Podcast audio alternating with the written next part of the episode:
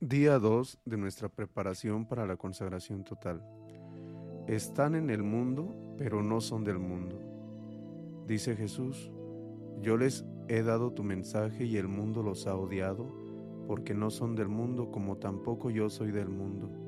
No te pido que los saques del mundo, sino que los defiendas del maligno. Ellos no son del mundo como tampoco yo soy del mundo. Conságralos mediante la verdad.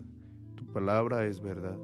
Así como tú me has enviado al mundo, así yo también los envío al mundo. Por ellos ofrezco el sacrificio para que también ellos sean consagrados en la verdad. Suele suceder que muchos, aunque oigan con frecuencia el Evangelio, pocas ganas sienten de practicarlo por faltarles el Espíritu de Cristo. En cambio, el que quiera adquirir la plena y sabrosa inteligencia de las palabras de Cristo, tiene que esforzarse por arreglar toda su manera de vivir conforme a la de Él.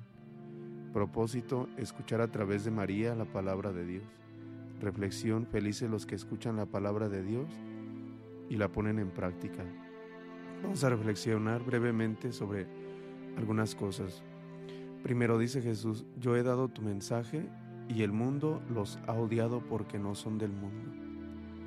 Queridos jóvenes, este tiempo es un tiempo muy difícil para aquellos que quieran vivir conforme a la voluntad de Dios.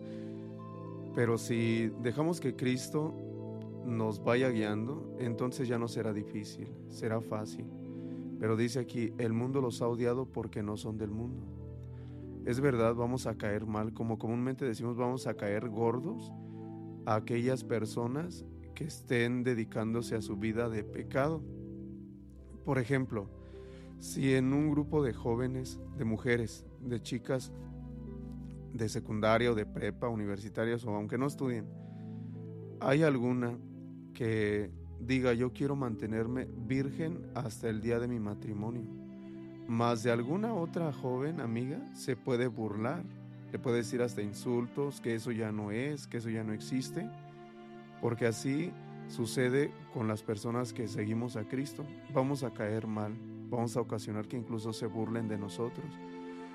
Ahora ustedes saben que se está promoviendo mucho lo que se llama matrimonio entre personas del mismo sexo.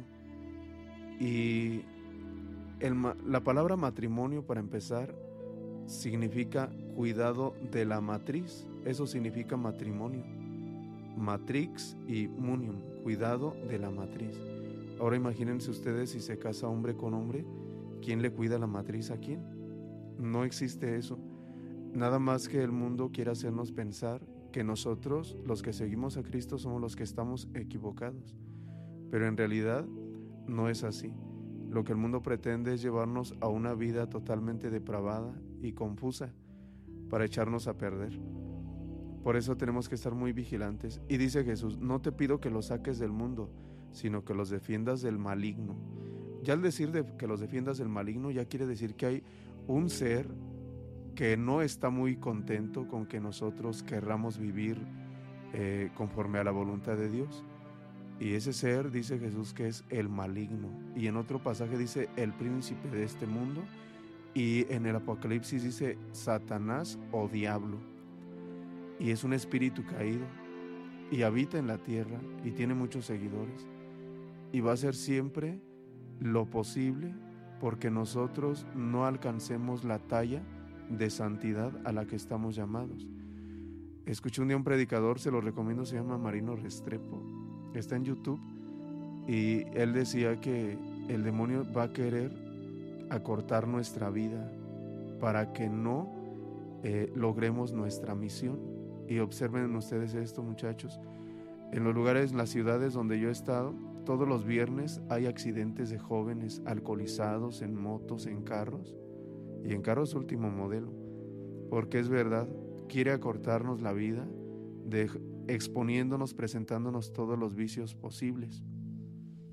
Bien, vamos a continuar.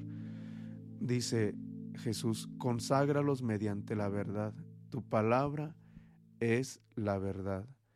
Y para vivir en esa verdad es necesario empaparnos de esa verdad.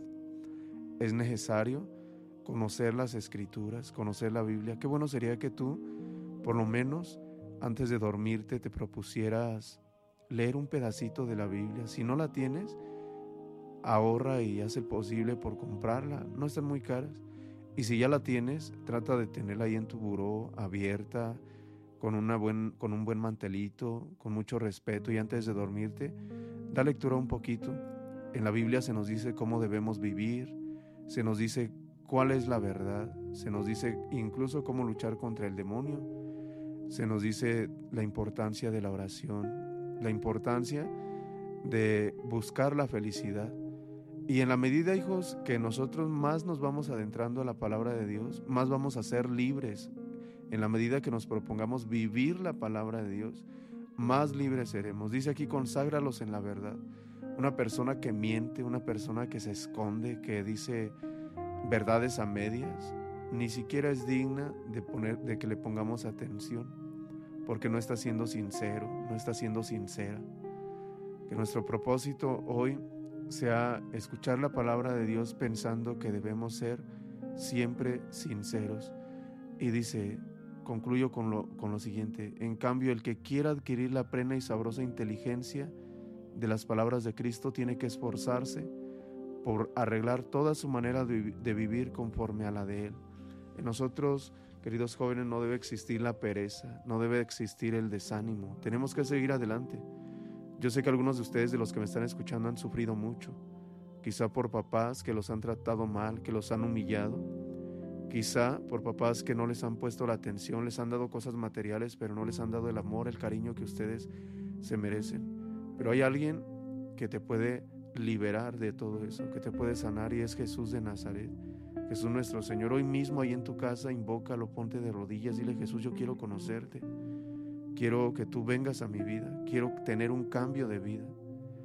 Y mm, quizá más de alguno de los que están escuchando también se ve envuelto por toda esa corriente de depresión, de ansiedad, de tristeza. Yo te aseguro que la medida que te propongas invocar a Jesús, hablar con Él, todo eso se va a ir, todo eso se va a ir alejando. Pues les mando mi bendición y les eh, olvidé darles una indicación para cada tema, para cada etapa, perdón, hay un modo de oraciones, son algunas calculatorias. Se las voy a mandar en un audio aparte y esas también las escuchan. Las oraciones que les voy a mandar ah, en un momento, esas oraciones las hacen para los primeros 12 días, es decir, desde ayer hasta el día número 12 van a ser esas mismas oraciones y ya en el día 13 voy a cambiar, eh, se las voy a mandar en un formato aparte. Bien, pues les mando mi bendición muchachos, sigan adelante, los que están en la escuela sigan estudiando, quienes están en el trabajo, hagan su trabajo con alegría, con gusto, reflejando el amor de Dios. Y la bendición de Dios Todopoderoso, Padre, Hijo y Espíritu Santo descienda sobre ustedes y permanezca para siempre. Amén. Que Dios los bendiga, paz y bien.